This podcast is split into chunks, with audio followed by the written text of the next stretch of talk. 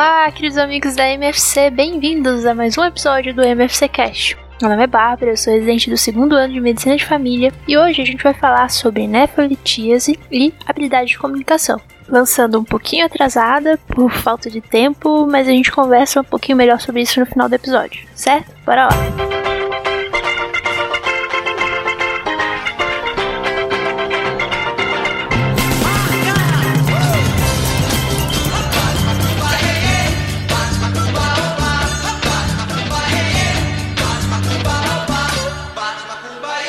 Desconstruindo o MFC de hoje, a gente vai falar sobre habilidade de comunicação. A gente vai falar sobre esse tema pontualmente, assim, em diversos outros episódios. Medicina centrada na pessoa, quando a gente falou sobre empatia. Então você já tem uma carga sobre o que é uma habilidade de comunicação, mas eu ainda não tinha separado um episódio só para estruturar como que a gente vai adquirir essa habilidade. Hoje eu quero falar sobre realmente a comunicação ser uma habilidade e não um dom aquela pessoa não precisa ser simpática para ser um médico de família, precisa ter treinamento adequado em habilidade de comunicação. E esse treinamento, de uma forma geral, ele tem que ser estruturado, ele não vem do nada, não vem como um dom, ele vem como uma técnica. Por que, que a gente precisa saber se comunicar? Então você, mais que ninguém, se ouviu os outros episódios, já sabe que comunicar, o ato da comunicação envolve ali o mínimo duas pessoas, esse mínimo no nosso contexto é o médico e o paciente. A gente não consegue fazer uma consulta sem comunicação. A base da consulta é comunicar-se é o paciente conseguir transmitir a informação, o médico conseguir decodificar essa informação, decodificando para as questões biomédicas, lá no computador ele vai escrevendo as questões de uma forma mais médica e ele vai decodificar de novo para a linguagem do paciente e transmitir a informação novamente para o paciente. E nessas duas pontas eu preciso ter compreensão um do outro. Isso é muito complexo. A complexidade mora não apenas no fato de traduzir a linguagem leiga para a biomédica e novamente da biomédica para a leiga, mas também em vários outros detalhes. Por exemplo, na nossa comunicação com outra pessoa, lá na consulta, 55% é linguagem corporal coisa que a gente às vezes não presta muita atenção, não é treinado para, muitas vezes. O tom de voz é responsável por 38% da comunicação. Então, um tom de voz mais alto, mais ríspido, tudo isso, mesmo que não esteja perfeitamente consciente para as duas pessoas, está lá. A pessoa está absorvendo e o que a gente às vezes acaba se focando mais, que são nas palavras em si, isso é só 7% da nossa comunicação. Uma comunicação efetiva melhora a adesão em até 12%. Além dos benefícios para o paciente, tem também a relação médico-paciente, que com uma boa comunicação ela tem só a ganhar. A gente sabe que o conflito entre o médico e o paciente às vezes pode gerar judicialização sobre coisas que às vezes nem são erros médicos, são falhas esperadas no tratamento. E se a gente não soubesse comunicar direito, isso pode virar uma relação litigiosa entre médico e paciente que não leva a lugar nenhum. Então, além desse benefício para o paciente, que é o seu tratamento vai ser melhor compreendido e ter melhor adesão, há o benefício para ambos, né, numa relação boa, que é o que a gente espera no mínimo, ter no nosso trabalho do dia a dia e o paciente também ser acolhido no seu sofrimento, a gente tem os benefícios para o médico, né? O médico vai ter melhor satisfação no trabalho dele, se ele consegue se comunicar, se ele consegue ter uma consulta que no final ele pensa, ah, pronto, consegui tirar a informação do paciente, consegui me comunicar bem, eu fiz o que eu precisava ter feito. Esse é o meu objetivo como médico. Além de entender essa questão, que comunicação é a troca, a interatividade entre duas pessoas ou mais, né, que a transmissão da informação é feita de uma pessoa para outra, mas a comunicação envolve essa interatividade, uma pessoa se comunicando com a outra. A gente tem que entender também quem é o paciente antes da consulta paciente antes da consulta é alguém que está provavelmente passando por alguma espécie de sofrimento ou dúvida que está incomodando ele, a ponto de fe ter feito ele ir para uma consulta, se consultar com o médico. Antes da consulta, ele passa por processos de compreensão do que está acontecendo com ele e tem aquele clique. Agora eu vou no médico. Quando ele chega no médico, o médico tem esse papel de tentar entender o que, que foi esse clique? Por que agora? E ter essa compreensão de que era uma pessoa antes, ela não chega zerada. Não é só o papel do médico decodificar para ele. Ele tem que decodificar para o paciente. Por isso que ele buscou ajuda. E aí tá. A introdução da nossa aula de comunicação é essa. Agora vamos para a forma de a gente estruturar a nossa consulta para conseguir é, efetivar essas habilidades. Como que a gente vai pôr em prática de uma forma bem estruturada numa consulta, né? A gente está acostumado desde a faculdade a ter uma consulta bem estruturada. Começa com a anamnese. Na anamnese a gente tem tem história móvel pregressa, história móvel atual, a gente tem exame físico, que é crânio caudal. A gente aprende a estruturar a nossa consulta. Vamos então aprender a estruturar a nossa consulta de uma forma a conseguir é, extrair nossa habilidade de comunicação, extrair as informações que o paciente tem para nos passar. Então a consulta inicia, como eu falei, em dois pontos. Está lá o paciente aguardando lá fora, ele tem toda uma história de por que, que ele vem hoje, e tá eu lá me recuperando de uma outra consulta. Eu tô lá no consultório, eu preciso ter um consultório, preciso ter um lugar que eu, eu consiga conversar com o paciente com o mínimo de interrupções possíveis. E uma coisa muito importante para iniciar nossa consulta, antes mesmo de estar na frente do paciente, é a gente liberar nossa mente, seja de, da consulta anterior, seja de uma vontade de ir no banheiro, seja de uma preocupação que está em outro lugar. Isso que me ajudou bastante foi o mindfulness. A gente tem uma. Isso é pessoal, tá? Não, não é uma técnica assim. Nem todo mundo precisa ter a mesma técnica, assim como nem todo mundo precisa seguir essa ordem que eu vou falar agora. Mas pessoalmente, o mindfulness me ajuda bastante. A gente faz uma meditaçãozinha, meditação de 3, 2 minutos, na qual tem três fases. Primeira fase, eu paro e vejo o que tem na minha mente. Segunda fase, eu aceito isso, né? Na segunda fase, eu respiro. Respiro com consciência e depois eu passo a ter consciência através da respiração como âncora do meu corpo. Aí eu consigo resetar e passar para a próxima consulta. Isso é bem importante para a gente não começar mal a consulta. Agora, o momento que eu chamo o paciente, eu tenho que ser cordial tenho que causar uma boa primeira impressão, pensando que nessas etapas são etapas também de construção do vínculo. E a primeira impressão, o início da construção é muito importante. Então eu chamo o paciente pelo nome, eu vou me levantar para cumprimentar ele, dar a mão para ele e me apresentar. Tem que colocar meu papel. Eu sou médica, eu sou médica residente, eu sou estudante, ele tem que saber com quem que ele está conversando e qual que é meu nome também. Aí eu vou fazer a pergunta mais aberta possível. Como que eu posso te ajudar? Como que você tá? Qual, o que te trouxe aqui hoje? Para que ele possa falar. E nesse de falar, a gente vai tentar deixar ele falar por dois minutos. Esse período de dois minutos inicial é muito rico, porque eu vou nessa minha fase inicial e, e todo esse processo, mas a fase inicial é onde eu estou tentando estabelecer a agenda do paciente. O que, que foi que fez ele vir aqui hoje e o que, que ele deseja com essa consulta de hoje. Então, essa técnica dos dois minutos vem de uma percepção de que a a maioria dos médicos interrompem o paciente ah, numa média de 18 segundos a partir do momento que eu pergunto para ele por que, que ele veio aqui hoje. Com isso, eu acabo deixando passar mais de 50% da informação que o paciente gostaria que você soubesse, porque é para isso que ele veio, né? Para te dizer o que ele tem. Se você não souber ser um bom ouvinte, você já perde pelo menos 50% do trabalho que você tem como consultor, como médico. Então, nesses dois minutos, o contato visual é muito importante para demonstrar que eu estou interessada e a atenção, atenção no que o paciente está falando, principalmente na comunicação verbal e, como eu falei, na não verbal também. Eu costumo largar o computador e só ouvir ele nesses dois minutos. Estabelecido então por que, que o paciente veio hoje, a agenda do paciente eu, eu gosto muito de repetir para para entender se é isso mesmo. E aí a gente vai para coleta de informações. Não deixa de ser uma coleta de informações a hora que eu repito, né? A queixa de hoje é essa, essa, aquela, só isso. Isso é muito importante, esgotar a queixa no início. Por isso que eu vou usar a estrutura de um cone.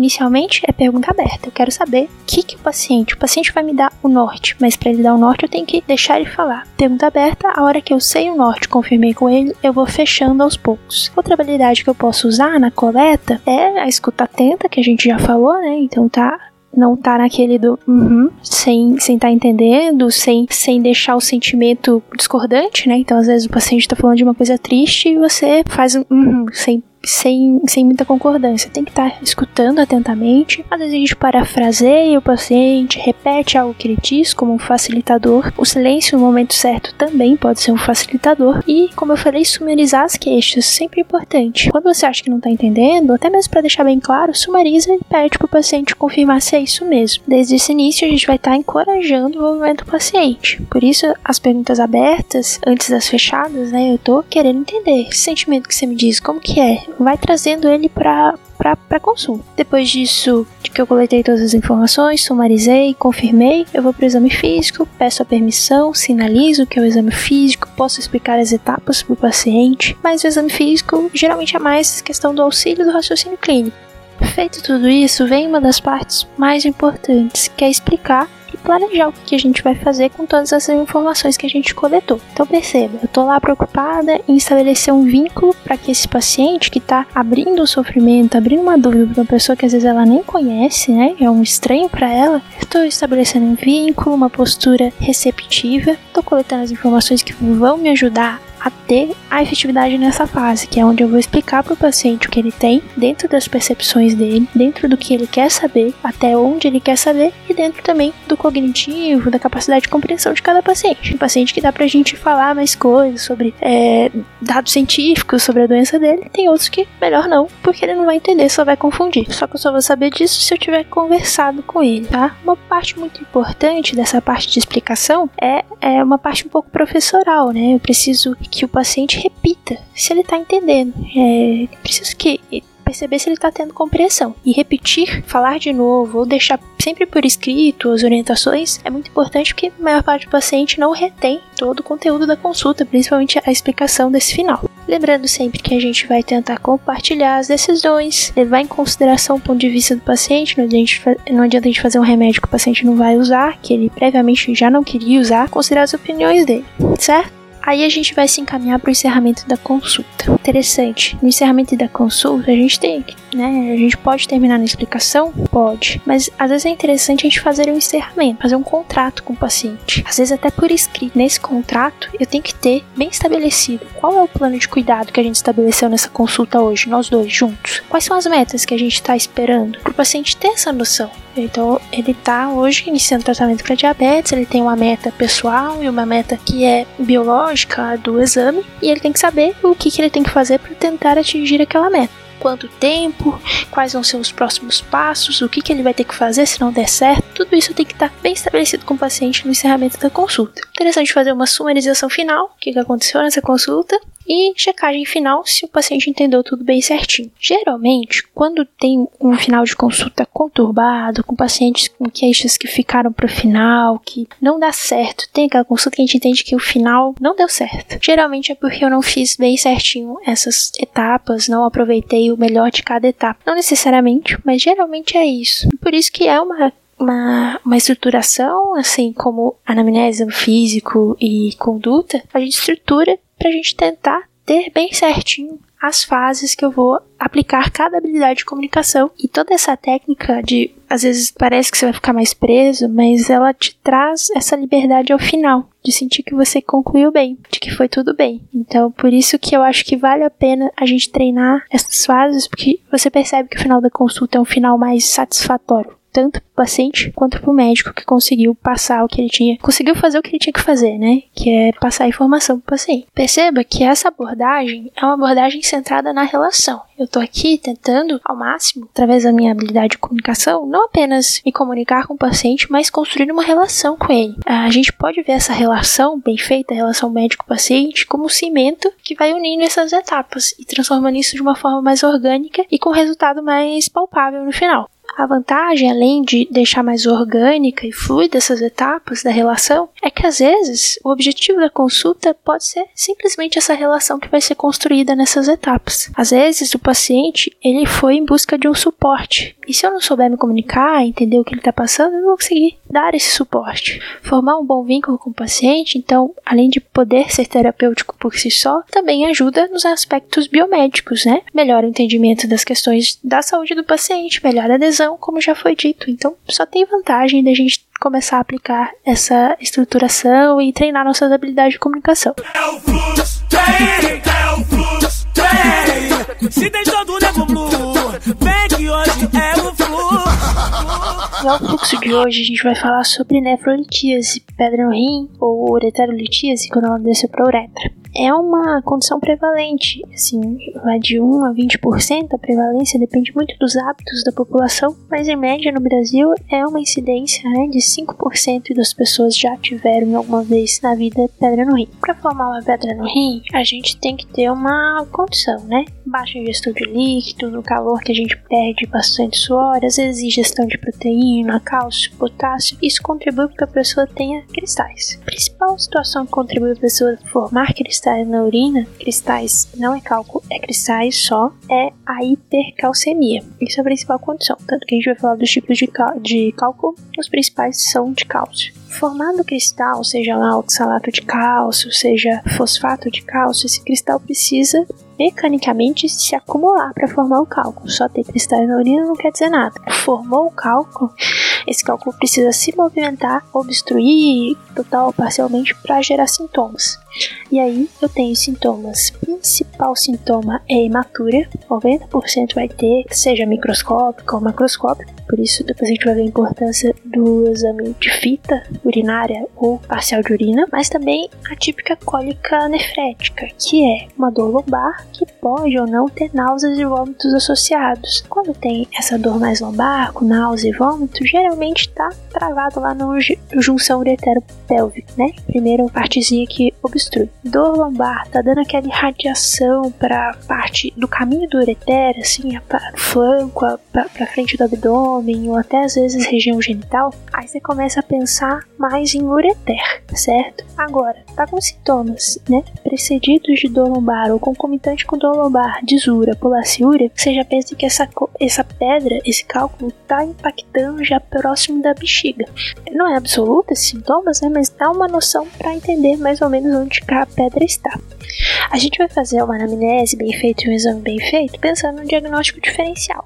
Dor mecânica, né? Aquela lombalgia mecânica. Eu consigo sentir que é o músculo que está doendo, não está associado com náusea, geralmente não, né? A pielonefrite, apendicite, diverticulite, às vezes tem a febre junto. Embora eu vá ter que investigar bem com o exame abdominal, né? O Jordano positivo, que é a punho-percussão, ela tá presente só em 15%. Não é um bom, bom exame para você, exame físico para você se direcionar. Até porque, tanto pela nefrite quanto a nefrolitíase, pela hidronefrose, seja por pulso, seja por retenção de urina mesmo, vai dar punho percussão positiva. Então não diferencia, agora eu faço assim. Colecistite, eu sempre penso que a nefrolitíase é uma condição muito mais prevalente nos homens. Homem, homem branco. Então, quando eu tenho mulher, eu vou estar sempre tendo que abrir esse leque de diagnóstico diferencial um pouquinho maior. E a colonitis é um diagnóstico diferencial que sempre cai, na, pelo menos na minha cabeça, de pedra, né? Porque é uma pedra, dá sintomas parecidos, só que é uma pedra na vesícula. Então, às vezes, tem mais relação com a alimentação, alimentação gordurosa. Pode ser um aneurisma abdominal roto, né? A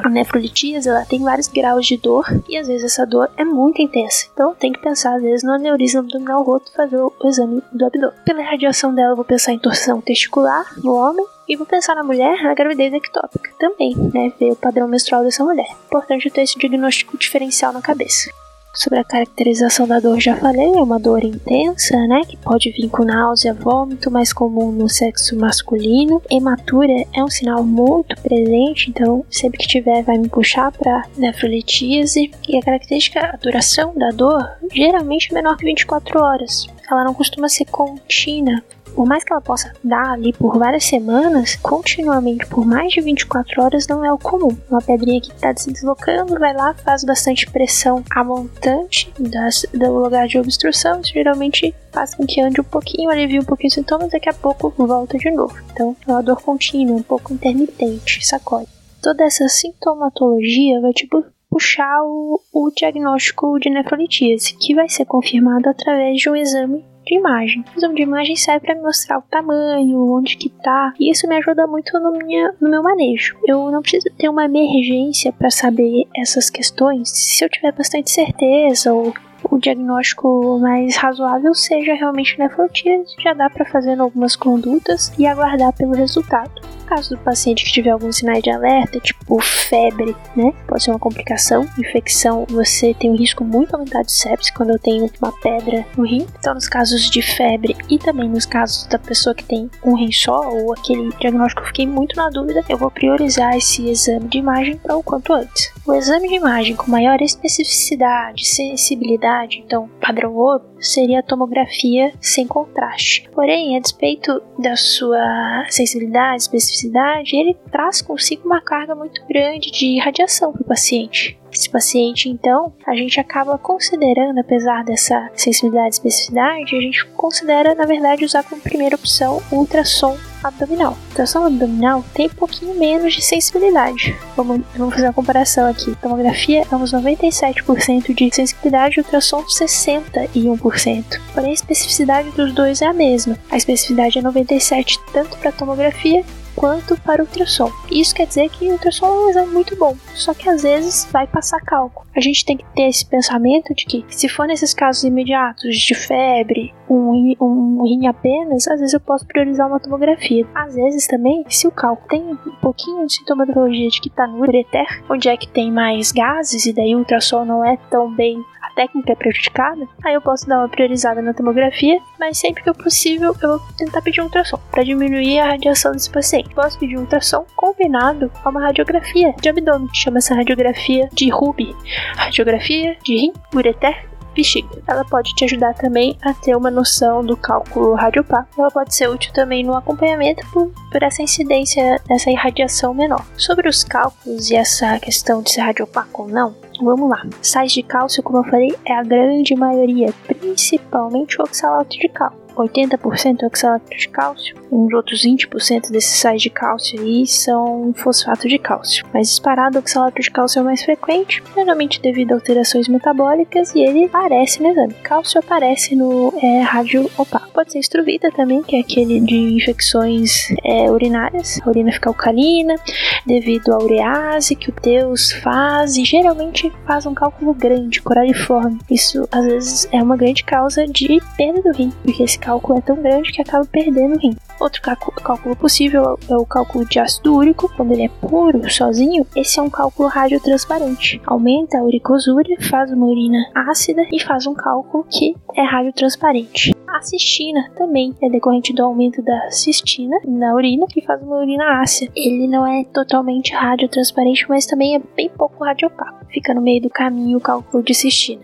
É importante já no primeiro episódio de nefrolitíase a gente pensar nessas, nesse tipo de cálculo. Dependendo do tipo, às vezes o meu tratamento é um pouco diferente, às vezes minha abordagem para evitar a recorrência vai ser um pouco diferente. Então, eu posso pedir depois dos meus exames iniciais ali que o paciente obtenha a amostra do cálculo quando ele eliminar. Isso é um pouco difícil, né? Ter que fazer xixi na peneirinha ali pra gente fazer uma análise do cálculo e entender o que, que tem dentro. E às vezes, se não for possível, a gente pede uma urina de 24 horas para ver os sedimentos dessa urina. Mas bem, ali, inicialmente voltando, a gente fez um exame de imagem, vai ser interessante também fazer o exame de urina, tanto urocultura para ver a associação com infecção, que a gente já viu que é uma complicação que tem risco de sepse, tem infecção e nefrolitíase, e também para corroborar o teu diagnóstico clínico. Às vezes uma urianálise, uma parcial de urina vai mostrar a hematura microscópica que o paciente não te relata. Isso te puxa muito para nefrolitíase. Além disso, pode mostrar nitrito, nitrito, leucócitos, isso tanto como é, parcial de urina como fita também, que seria mais rápido e interessante de ter nas nossas unidades de saúde. Exame de sangue, que seria interessante pedir para esse paciente, a creatinina, para eu ver a função renal, ácido úrico, devido né, a uma provável causa, e o cálcio. Só esses, a princípio, se eu tiver numa emergência, eu posso pedir mais, né? Principalmente PCR, hemograma, questão se eu tiver suspeita de,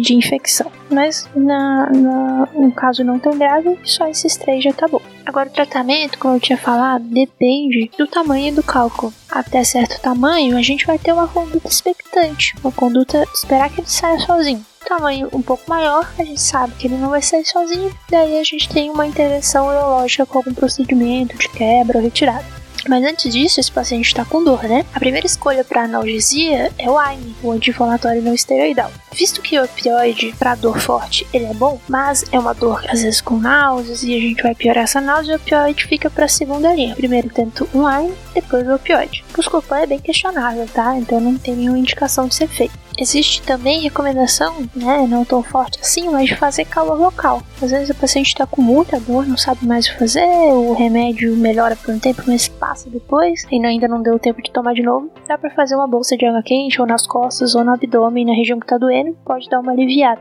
A hidratação, seja endovenosa, assim, principalmente a endovenosa que a gente vai fazer mas mesmo tomar muita, muita água, costuma reduzir, aumentar a probabilidade de você eliminar o cal. Principalmente se for endovenoso, tem que tomar cuidado. Só vai repor se ele realmente estiver desidratado, porque você pode estar contribuindo para a hidronefrose. Mas a gente sempre deixa orientado, pelo menos tomar mais água é melhor que não tomar. E é uma medida, na verdade, de prevenção. Uma vez o cálculo ali, ela não ajuda tanto. Aí, em relação ao tamanho do cálculo, tá? O cálculo menor que 4 milímetros, ele tem uma chance de sair sozinho de 96% ou seja, vai sair sozinho. Agora, se ele aumentou um pouquinho mais, menor que 5 milímetros, então Um milímetro a mais, essa chance já pode cair para 68, mas é uma chance considerável. O tempo que eu tenho, geralmente, para essa, esse essa eliminação espontânea, é em média de 40 dias, então é esse tempo que eu vou observar meu paciente para ver se tem eliminação.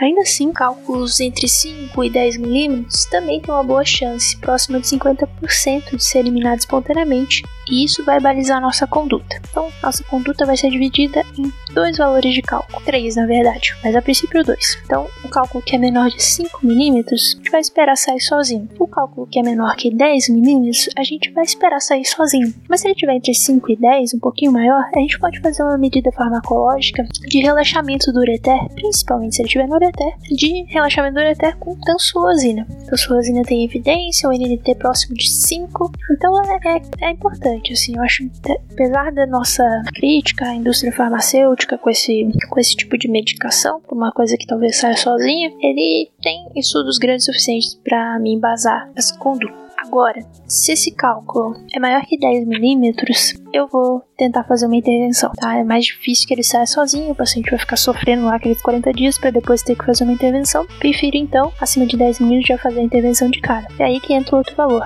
É, o outro valor é 20 milímetros. Então vamos arredondar agora: 10 milímetros é 1 centímetro.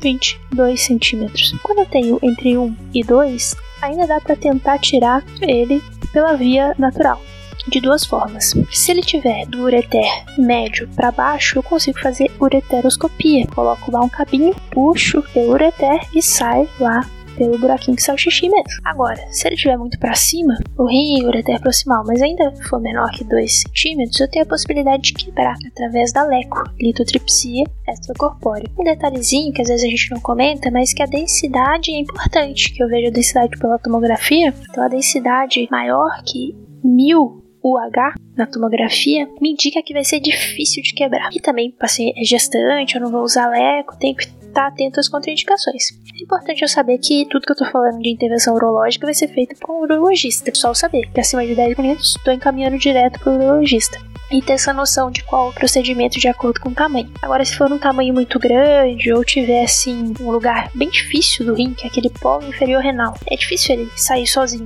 Então, às vezes a gente opta pela, a gente não, o urologista, nefrolitotripsia percutânea. Então, realmente um procedimento mais aberto para retirada através da via percutânea, não mais através do ureter.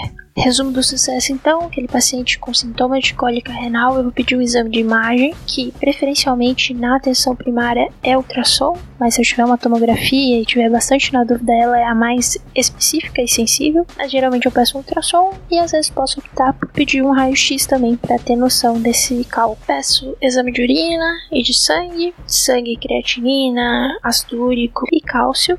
Bom, o que me importa mesmo, a princípio, vai ser ver se tá funcionando bem esse rim. Se esse paciente tem febre junto e for um paciente com rim só, eu considero uma emergência de fazer um exame logo, então vou encaminhar ele para emergência. Senão eu posso aguardar o resultado do exame e o resultado do exame de imagem vai me direcionar o tratamento. Para aquela pedrinha pequena, muito pequena, acima de 5 milímetros, vou deixar correr. O paciente vai tomando remédio para dor, que geralmente é online. Não deu certo com online, fica com opioide de, seg de segunda opção, mas sempre online é a primeira opção. Agora, é entre 5 e 10 milímetros, diminui um pouco a chance de sair sozinho, mas ainda é bem alta a chance. Então, por 40 dias, eu vou tentar fazer tansulosina até eliminação. Deu esses 40 dias ainda não eliminou, encaminho para o urologista. Agora, cálculos maiores que 1 centímetro ou 10 milímetros, vou fazer um procedimento de retirada, né? Seja leco, seja nefrolitripsia percutânea ou ureteroscopia. Isso é coisa do urologista. Preciso trabalhar a prevenção de recorrência disso. Esse paciente vai ter uma ingestão diária de pelo menos 2, 2 litros e meio. Vai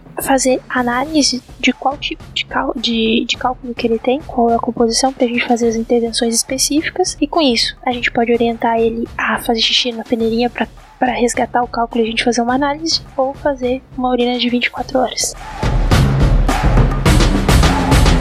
É isso aí então, pessoal. Chegamos ao final de mais um episódio do MSC Cast. E hoje eu queria falar para vocês que o episódio vai entrar numa pausa. Eu tô chegando ali aos últimos 3, 4 meses do R2 e envolve ter mais coisas para fazer, tem um TCC, tem as coisas que eu queria já ter feito até chegar no R2 que eu acabei deixando para depois, vários livros, habilidades que eu ainda quero desenvolver, além da pós-graduação que eu tô fazendo em preceptoria que me toma bastante tempo, o que me leva a ter pouco tempo para dedicar ao podcast. E eu tô percebendo que apesar do episódio ainda me consumir umas 10, 8 horas para produção, ele tá cada vez mais perdendo a qualidade. Por isso eu vou entrar numa pausa agora e quando voltar a ter tempo para me dedicar ao podcast um pouquinho melhor, eu volto aqui com vocês, certo? Então, não é até mais daqui 15 dias, mas até quando a gente tiver tempo pra fazer um podcast certinho, sem, sem correria. Até lá, aproveite para reescutar os outros episódios e, e de repente até dar sugestão para quando a gente voltar, certo? Grande abraço e até a próxima!